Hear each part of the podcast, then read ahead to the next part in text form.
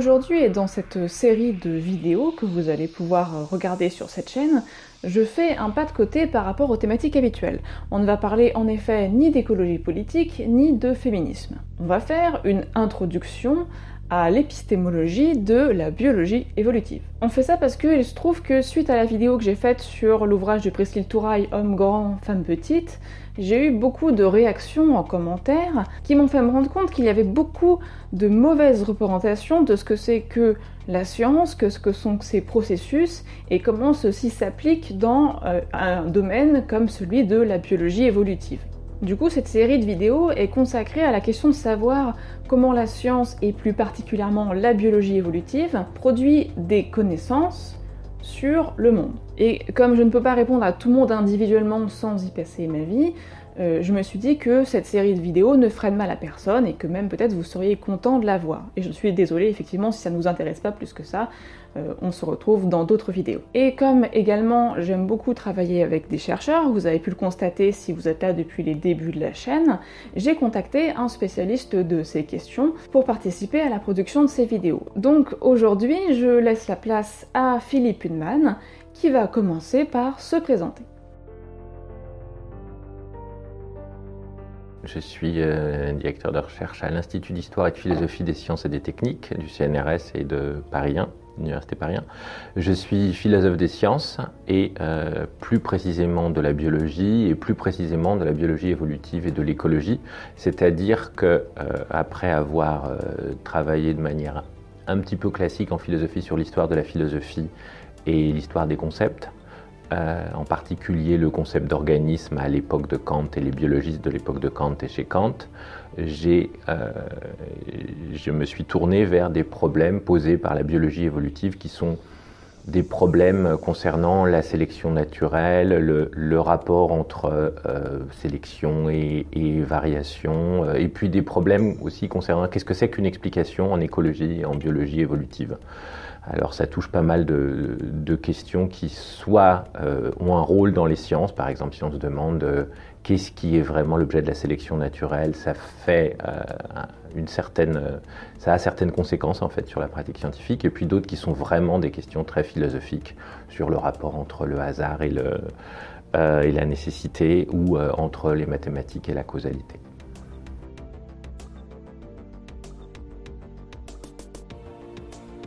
Dans un premier temps, on va poser les bases de l'épistémologie en s'intéressant à des cas particuliers de la biologie évolutive. Et cela va nous amener progressivement à décrire comment la science fonctionne, et plus particulièrement comment la biologie évolutive fonctionne, et comment ce champ en particulier est organisé, organise sa production, etc.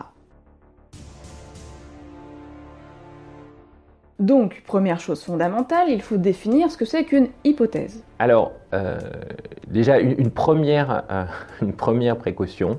Bon, la philosophie, c'est un champ euh, les gens, ouvert, où les gens discutent, etc. Donc, tout ce que je vais dire, bon, je vais, je amener ce que je, pense moi, ce qu'on est plusieurs à soutenir. Après, il y aura toujours des petites variations. Ceci étant dit, cette clause de, de précaution étant faite, une hypothèse, c'est très généralement une proposition sur comment pourraient être les choses, comment pourrait être le phénomène qu'on euh, essaye d'étudier, comment il est agencé et comment il est produit. Alors, euh, c'est une hypothèse, c'est donc une proposition qui permet par ailleurs de euh, faire des prédictions. C'est-à-dire que si on dit tout ce qui existe est le résultat de euh, la combinaison de quatre éléments, hein, l'eau, la terre, l'air, le feu, comme dans la philosophie naturelle, on va dire, des anciens Grecs, alors ça permet de prédire ce qui va se passer quand par exemple je brûle quelque chose, quand je euh, quand je mouille quelque chose, etc. etc. Alors je fais à dessein hein, une hypothèse qui est fausse, mais euh, quelle que soit l'hypothèse, qu'elle soit au final considérée comme vraie ou comme fausse, l'idée c'est qu'on peut en faire des prédictions. C'est une proposition sur comment pourrait être la réalité qui permet de faire des prédictions. Et plus ces prédictions euh, s'écarte de ce qu'on trouve être la réalité, moins cette euh, hypothèse a de chances de correspondre à la réalité, c'est-à-dire naïvement d'être vraie. Donc ce qui est essentiel dans la démarche scientifique, l'hypothèse est essentielle parce qu'on peut la tester, c'est-à-dire justement euh, mesurer son degré de correspondance à la réalité. Ce qui implique tout de suite un certain nombre de, réquisites sur les hypothèses. Hein. Une hypothèse, elle ne doit pas être vraie en tout monde possible, ça c'est absolument essentiel. C'est-à-dire que si je dis toute la réalité est composée de chats ou de non-chats, c'est vrai. Il n'y a même pas besoin de tester. Hein. L'hypothèse, pour dire vite, est informative à condition qu'elle soit vraie uniquement, si on imagine l'ensemble des mondes possibles, dans une certaine gamme de mondes possibles, dont le nôtre. Donc ça, c'est une première chose. Et une seconde chose, c'est comment marche le test. Et effectivement, les, philosophes des sciences ont beaucoup discuté et euh, ont remarqué une chose, hein, fameusement Karl Popper, qui est très connu pour ça, qui est qu'il euh, y a une sorte de dissymétrie. Autant je peux euh, prouver qu'une hypothèse est fausse, c'est-à-dire que si je dis le monde entier est fait de chats et je trouve une chose qui n'est pas un chat, l'hypothèse est prouvée fausse. Autant si je dis il n'existe pas de particule qui est sans masse, si je trouve une particule qui n'a pas de masse, alors l'énoncé est, euh, on, dit, on dit infirmé ou parfois falsifié. Et cette dissymétrie est très importante. Euh, on peut euh, falsifier les hypothèses. Hein. En gros, il suffit de trouver un contre-exemple. Il suffit de, montrer qu'une prédiction n'est pas réalisée. On a du mal, même logiquement, en fait, on ne peut pas vérifier au sens strict une hypothèse au sens, à partir du moment où elle a un certain degré d'universel. C'est-à-dire, elle dit tous les, euh, tout ce qui existe ou tous les phénomènes de tel ordre sont, etc. Alors, euh, une seconde, et un second point qui me semble assez important aussi pour la suite en particulier, c'est le fait que assez souvent, bon, quand on fait des hypothèses, le test d'hypothèse obéit à certain nombre de, principes. Il requiert assez souvent une méthodologie statistique pour comparer justement les données qu'on trouve et puis euh, ce, qui est prédit à partir de l'hypothèse. Et euh, il y a une chose assez simple qu'on doit mentionner, c'est que si je dis par exemple ce médicament guérit, bon, et c'est une hypothèse, je prends le médicament, je guéris. Est-ce que ça contribue à, euh, on va dire, corroborer, c'est-à-dire rendre plus plausible l'hypothèse? Réponse non, parce qu'il se pourrait très bien que très spontanément je guérisse. Hein. Donc pour toute hypothèse, en gros, euh, ce qu'il faut toujours savoir, c'est je fais une hypothèse que par exemple telle cause a causé tel phénomène, il faudrait quand même savoir si ce phénomène ne serait pas arrivé indépendamment de cette cause. C'est ce qu'on appelle euh, parfois techniquement l'hypothèse nulle. Et euh, alors en particulier en médecine, on, on construit des dispositifs qui sont des dispositifs statistiques pour arriver à tester si euh, vraiment le médicament cause la guérison ou si la guérison euh, se fait spontanément. Et donc c'est tout l'outillage statistique de ce qu'on appelle les, essais contrôlés randomisés. Alors pour prendre un exemple plus proche de la, du sujet, hein, euh, en biologie évolutive, il y a un livre très important par un biologiste qui s'appelait George Williams, un livre sur, qui s'appelle Natural Selection and Adaptation, qui est un gros livre de clarification conceptuelle. Et alors il donne un exemple que j'aime bien. À un moment, il dit, sa question, hein, pardon, c'est dans quelle mesure on peut expliquer les choses en biologie comme étant le résultat de la sélection naturelle. Et euh, il dit voilà, vous voyez un poisson volant, il saute de l'eau et puis il retombe dans l'eau. Alors on pourrait dire ah le fait de retomber dans l'eau c'est vraiment quelque chose qui est sélectionné par sélection naturelle parce que évidemment le poisson qui retombe dans l'eau a un avantage sur le poisson qui ne retombe jamais dans l'eau et qui donc meurt asphyxié. Et évidemment, Williams dit, mais c'est absurde, parce que les lois de la physique font que de toute façon, il va retomber dans l'eau. Donc ici, il n'y a rien à expliquer par les moyens propres de la biologie évolutive, c'est-à-dire la sélection naturelle. Et c'est un exemple tout bête, mais il a énormément à voir avec un grand nombre de débats concernant, alors des traits beaucoup plus complexes que le, le poisson volant qui retombe dans l'eau. Et donc, à partir de là, euh, de manière très générale, en fait, on voit que euh, l'un des, des, gros, l'une des grosses exigences sur les hypothèses, c'est euh, c'est qu'elle soit en gros bien formée, euh, légitime dans un champ, c'est-à-dire qu'elle n'en appelle pas à des causalités qui sont complètement farfelues par rapport au champ scientifique en question. Et, donc, ça implique une différence assez simple, mais que parfois on faire de vue, entre des hypothèses qui sont corroborées, c'est-à-dire on a plein de données qui les soutiennent, jusqu'à jusqu'à nouvel ordre on peut les considérer comme vrai, bon, pour prendre un grand mot euh, sur lequel tous les philosophes des sciences s'écharpent, mais bon. Et, puis les hypothèses qui ne sont pas très corroborées, mais qui sont pas trop mal formulées, c'est-à-dire qui sont plausibles, qui pourraient donner lieu à un test, mais on n'a pas le test entre les mains. Et ça, c'est aussi une, une, différence importante à faire à partir du moment où on va se mettre à discuter des hypothèses, les critiquer, etc.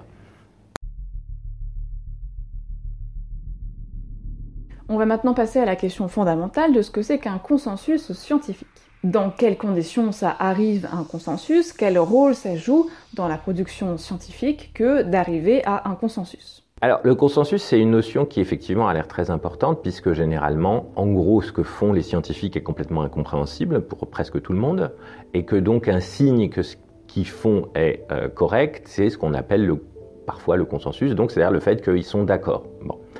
Euh, alors ça, c'est euh, effectivement, c'est relativement juste. Hein. C'est-à-dire, euh, vu de loin, oui, un signe qu'une théorie ou une hypothèse scientifique est valide, c'est le fait que les gens qui sont dans le champ en question sont, sont, relativement d'accord. Bon.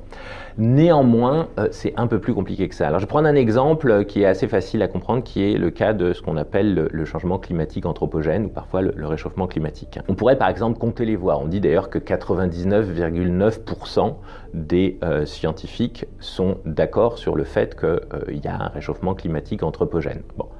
Ceci dit, euh, c'est plus compliqué que ça, parce que la, légitimité des savants à parler d'une certaine chose est évidemment relativement différente. Si je suis climatologue, j'ai une grande légitimité à parler d'un champ. Si je suis zoologue spécialiste des escargots, je suis un peu moins légitime. Et donc un consensus, généralement, euh, c'est on prend tous les savants d'un champ, et puis on dit, bah là, ils sont tous d'accord là-dessus. Ou, justement, ils ne sont pas tous d'accord là-dessus. Ceci dit, un champ euh, scientifique, vous pouvez le regarder euh, de manière de plus, à plus ou moins gros grain, en particulier par exemple les gens qui s'occupent de changement climatique. Il y a des géochimistes, il y a des paléoclimatologues, il y a des statisticiens, il y a des euh, écologues, il y a énormément de spécialités scientifiques et chacune en plus se subdivise, il y a plusieurs types d'écologie. Donc euh, la répartition par exemple de, ceux qui souscrivent à une hypothèse et ceux qui n'y souscrivent pas est extrêmement importante. Alors ce qu'on a montré par exemple pour le réchauffement climatique, c'est qu'il y a un certain consensus, mais ce qui est encore plus important, c'est que plus vous vous rapprochez du noyau de ceux qui sont familiers des phénomènes climatiques, plus le consensus est fort. Ça, c'est une chose très importante. Une autre chose assez importante aussi, c'est la dimension euh, temporelle, si vous voulez, diachronique. C'est-à-dire, euh, si par exemple, euh, pour dire bêtement, 80% des gens concernés par un champ pensent que X, c'est une information, mais c'est beaucoup plus intéressant de savoir que par exemple, il y a 4 ans, 15% des gens pensaient que X et maintenant 80%. Voilà, donc ça, c'est, si vous voulez, c'est des mesures qui me semblent plus fiables de la propension d'une hypothèse ou d'une théorie à être euh, valide. Plus précisément encore, je pense que le, consensus euh, est toujours relatif à une certaine échelle. C'est-à-dire, au fond, il n'y a pas de science si les gens ne sont pas d'accord sur, un certain nombre de choses. Hein. Euh, très naïvement, les méthodes, les, instruments. Les... et d'ailleurs, quand vous observez des controverses scientifiques, les controverses scientifiques, elles, discutent souvent d'une hypothèse, mais parfois elles vont dire ah bah oui mais votre instrument pour tester l'hypothèse c'était pas le bon, vous n'avez pas les bonnes statistiques, vous avez donc euh, euh, qui dit consensus dit consensus sur plein de choses d'ordre différents. Hein. Encore une fois, les méthodes mathématiques, les instruments, le contenu de l'hypothèse, si c'est une hypothèse de science empirique. À partir de là, ce qu'on voit, c'est que le, le, consensus peut euh, être à certaines échelles. C'est-à-dire, au fond, si vous n'êtes pas d'accord sur une certaine hypothèse, en général, à un autre degré, vous êtes d'accord sur, par exemple, les moyens de valider l'hypothèse. Euh, alors pour ce qui est du réchauffement climatique, le consensus est sur le fait qu'il y a un changement climatique d'ordre anthropogène. Donc il est sur le fait qu'on a une augmentation de la température moyenne du globe sur des, durées relativement courtes à l'échelle géologique. Euh, et il est sur le fait que les humains, euh, par leur activité, sont une des causes principales de ce changement quelle activité Il n'y a, pas trop de consensus en fait. Quelle est l'activité il, y, a, des hypothèses sur quelle est l'activité humaine dominante dont l'effet sur euh, le réchauffement climatique est le plus important. Mais le phénomène en lui-même étant d'une très très grande complexité, chaque cause ayant beaucoup d'effets, certaines ayant tendance à augmenter la température du globe et d'autres ayant tendance par tout un tas de boucles de rétroaction à la diminuer, c'est effectivement une question extrêmement complexe de savoir quel est le la, cause ou les causes principales du réchauffement climatique. Et là, il n'y a pas de consensus. Et c'est important aussi pour la, discussion, si vous voulez, publique, parce que euh, c'est très facile à ce moment-là de dire, mais regardez, en fait, il n'y a pas de consensus sur les réchauffements climatiques, donc il n'y a pas de réchauffement climatique. Bien sûr que si, à un certain degré, il y a un consensus au degré des grosses thèses, et puis c'est de la science qui se fait. Donc au degré de l'explicitation des causes du, réchauffement climatique anthropogène, il n'y a effectivement pas de consensus. Pour ce qui est de, de, la biologie évolutive, il y a beaucoup de cas où, par exemple, on va avoir un consensus à un certain niveau. Alors, il y a de toute façon un consensus à un gros niveau qui est que les explications doivent être généralement cherchées euh, du côté de la sélection naturelle, de phénomènes stochastiques, en tout cas pas euh, de tendance du monde naturel à l'ajustement, à l'adaptation, à l'amélioration, au sens où les gens qui parlent de dessin intelligent disent que tout dans la nature vise à la création d'espèces intelligentes qui glorifient Dieu. Donc ce type d'explication, il y a, et donc les hypothèses qui vont avec, est complètement proscrit, il y a un consensus pour les proscrire. Après, vous avez plusieurs niveaux de consensus. Par exemple, il peut y avoir un consensus sur le fait que ce trait est probablement dû à la sélection naturelle mais pas de consensus sur pour quelle raison la sélection naturelle a-t-elle favorisé ce trait. Et ça, c'est euh, un phénomène qu'on retrouve de manière extrêmement, euh, extrêmement euh, fréquente dans la, biologie évolutive. il peut y avoir, par exemple, aussi un consensus sur le fait qu'un trait ou un ensemble de traits a est résultat de la sélection naturelle, mais euh, on ne sait pas exactement à quel niveau la sélection naturelle a joué. Est-ce qu'on a sélectionné les gènes? Est-ce qu'on a sélectionné les organismes? Ça aussi, c'est un type de, de, controverse euh, assez fréquent. Et encore une fois, on voit un consensus général à un niveau large. Il y a sélection naturelle et euh, une controverse qui peut être extrêmement aride parfois sur le niveau auquel s'exerce la sélection naturelle. Voilà, c'est pour ça que je pense que le, terme de consensus est important, mais il faut vraiment le, préciser beaucoup pour qu'il puisse servir à quelque chose et qu'on ne lui fasse pas dire n'importe quoi. Autre notion qui va être importante à maîtriser, à laquelle on va s'intéresser à présent, la notion de la preuve, ou plutôt des preuves, et des niveaux de corroboration de ces preuves. Ce qui, on l'a vu, a une incidence sur la manière qu'on a de considérer les différentes hypothèses et de les intégrer ou non au consensus. Il y a question de la preuve et de manière très générale de tout ce qui relève effectivement de la, euh, pour dire vite, de la validation des hypothèses. Hein. Parfois techniquement on appelle ça corroboration. Euh, c'est, je pense, pour l'aborder, on peut se référer à deux champs où euh, il s'agit de preuves, mais un peu différemment, les mathématiques, où les preuves sont d'ordre purement formel, Hein, où il s'agit de montrer qu'un théorème peut se déduire des axiomes, et euh, le champ judiciaire, où on a l'équivalent d'hypothèse, c'est-à-dire machin a commis un crime, machin, euh, telle, personne a été, euh, tuée du fait de tel événement ou de telle, action, et puis on essaye d'apporter ce qu'on appelle parfois des preuves matérielles. Hein, pour, à l'appui de telle ou telle hypothèse, la manière dont ces preuves matérielles vont étayer les hypothèses n'est pas la même chose qu'en sciences empiriques, mais il y, a des dynamiques qu'on peut, qu'on peut éventuellement comparer. Euh, alors il y a un point linguistique qui est que par exemple le même mot en anglais hein, dit cette chose-là, dit alors pour vous parler d'évidence dans le contexte judiciaire, par exemple si quelqu'un dit voilà l'arme du crime, il y a les, les empreintes de la personne, alors, on appelle ça evidence, et ce que ça veut dire, c'est que ça augmente la probabilité que la thèse que telle personne ait tué telle autre soit vraie. En sciences empiriques, on appelle aussi evidence tout ensemble de données qui soutient la euh, le fait qu'une hypothèse soit vraie ou vraisemblable ou valide. Hein. Je, change un peu les mots parce que vraiment ça reflète le fait que la philosophie des sciences c'est aussi une discipline, un champ avec des controverses, etc. Et je veux pas donner l'impression que les choses soient complètement dogmatiques. Donc j'essaye juste de, en, donnant des mots pas complètement équivalents mais presque, de donner une sorte de euh, d'aperçu de ce sur quoi quand même on est relativement d'accord euh, en philosophie des sciences. La question qui se pose une fois qu'on dit bon bah voilà il y a des hypothèses, on fait des prédictions et on regarde dans quelle mesure les données sont en accord avec les prédictions et donc soutiennent l'hypothèse. Il y a un certain nombre de, choses à mentionner. Il y a déjà un problème qui est extrêmement au fond simple à comprendre, qui est qu'on n'est jamais sûr de ce qu'on teste quand on euh, quand on fait des, quand on teste des prédictions. Alors ça, c'est quelque chose qui a été soulevé par un philosophe des sciences et historien de la physique français qui s'appelait Pierre Duhem et qui, dans un autre euh, contexte, a été euh, aussi montré par le philosophe analytique américain euh, Willard von Neumann Quine, et ce qu'on appelle maintenant la thèse de Duhem-Quine. Mais c'est donc cette idée que, supposer par exemple que vous trouvez des neutrinos qui vont plus vite que la lumière. Hein. C'est arrivé au laboratoire de Grande Sasso il y a quelques années. Une des clés de voûte de la physique contemporaine, c'est que la vitesse de la lumière euh, est indépassable. Hein. C'est une constante et c'est une sorte de propriété fondamentale de notre univers. Et donc si vous trouvez des neutrinos, c'est-à-dire euh, des particules élémentaires hein, de masse infinitésimale, euh, qui vont plus vite que la lumière, vous êtes obligé de mettre en cause, de remettre en question toute la physique. En même temps, quand vous testez euh, l'énoncé, il existe des neutrinos qui vont plus vite que la lumière, vous testez plein de trucs, vous testez bah, des choses sur les neutrinos, des choses sur euh, ce qu'on appelle le modèle standard de la physique, éventuellement même des choses sur les mathématiques, hein, euh, parce que quand vous faites cette hypothèse et quand vous en tirez des prédictions, vous supposez que les mathématiques sont valides. Puis aussi vos instruments, vous supposez que vos instruments marchent bien. Alors j'aime bien cet exemple parce qu'en fait, ce qu'on a montré à la fin, c'était que c'était les instruments qui marchaient mal. Il y avait un câble mal, on ne pouvait plus mal branché etc. Et ça donnait cette prédiction. Et effectivement, il y a beaucoup de leçons à tirer. La première, c'est que il y, a une chose qu'on pourrait appeler le, le popperisme ou le falsificationnisme naïf. Popper, c'est ce philosophe qui disait que les hypothèses doivent être falsifiables et que donc la science et vous faites des hypothèses vous faites des prédictions, puis au moment où vos prédictions infirment l'hypothèse, vous devez changer d'hypothèse. Ce que cet exemple des neutrinos qui vont plus vite que la lumière montre, c'est qu'on ne change pas d'hypothèse quand il y, a, une prédiction qui est déjouée.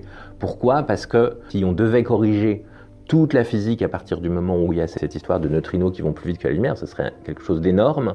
Et il faut quand même y regarder à deux fois. Donc il y a deux choses dans cette affaire. La première, c'est que quand on teste une hypothèse, on teste tout un ensemble de théories et les théories qui permettent que nos instruments marchent. Quoi, il va jusqu'à dire qu'au fond, euh, rien a priori n'exclut qu'une expérience nous incite à euh, raisonnablement changer les mathématiques. Ça n'est jamais arrivé, mais il se trouve que deux des piliers de la physique, à savoir le déterminisme et euh, l'indépendance de l'espace et du temps, ont été successivement défaits par les, les, avancées de la physique du début du XXe siècle. C'est la physique quantique et la théorie de la relativité.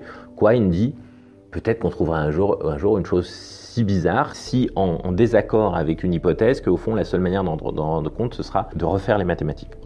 Et l'autre chose, c'est qu'effectivement, une hypothèse, quand elle est infirmée, la question se pose de savoir qu'est-ce qui exactement est infirmé. C'est pas juste l'hypothèse, c'est toutes les hypothèses qui la soutiennent et parfois des choses, encore une fois dans mon exemple de la physique quantique, des choses aussi fondamentales que le déterminisme. Et pour ce qui est de la biologie évolutive, il y a une première chose qui est très simple, qui est que euh, les phénomènes de, biologie évolutive sont des phénomènes qui prennent du temps. Ça veut dire que pour avoir des données pour corroborer les hypothèses à ce sujet, euh, il y a parfois des difficultés. Une chose très simple, c'est que le temps de génération des différentes espèces hein, euh, joue un grand rôle dans l'échelle de temps à laquelle se passent les phénomènes évolutifs dans les différentes espèces.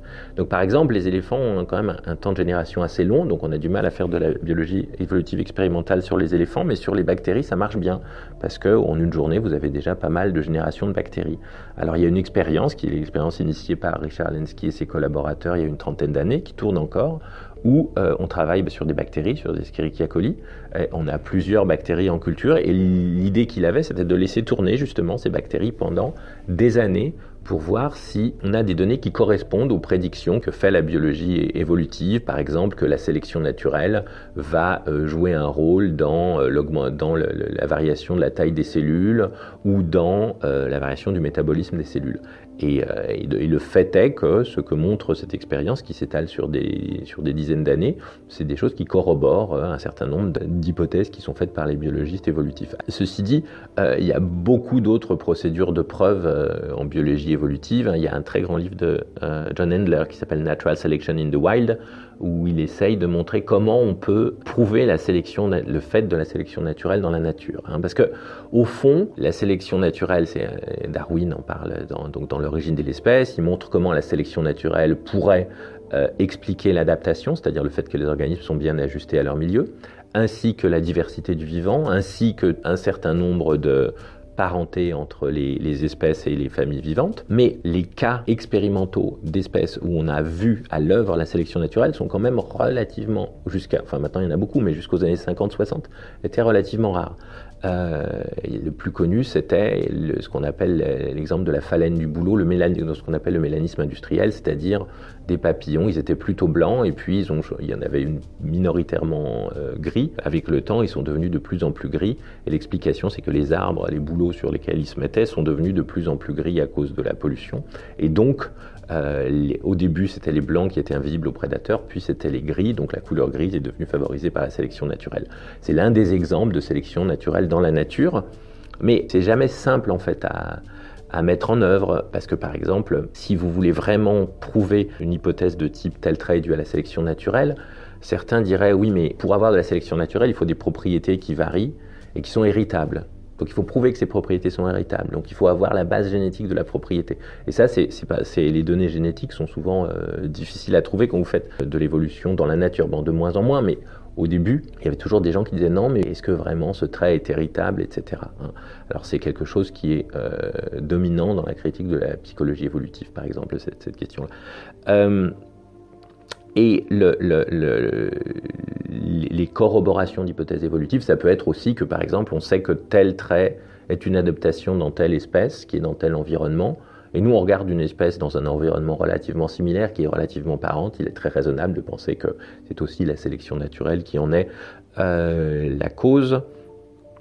Et, euh, voilà, ça donne une petite idée, de la complexité de la, question de la, corroboration euh, des hypothèses en biologie évolutive. C'est tout pour cette première vidéo. On va s'arrêter là et on passera ensuite à deux autres définitions qui sont importantes dans la vidéo suivante.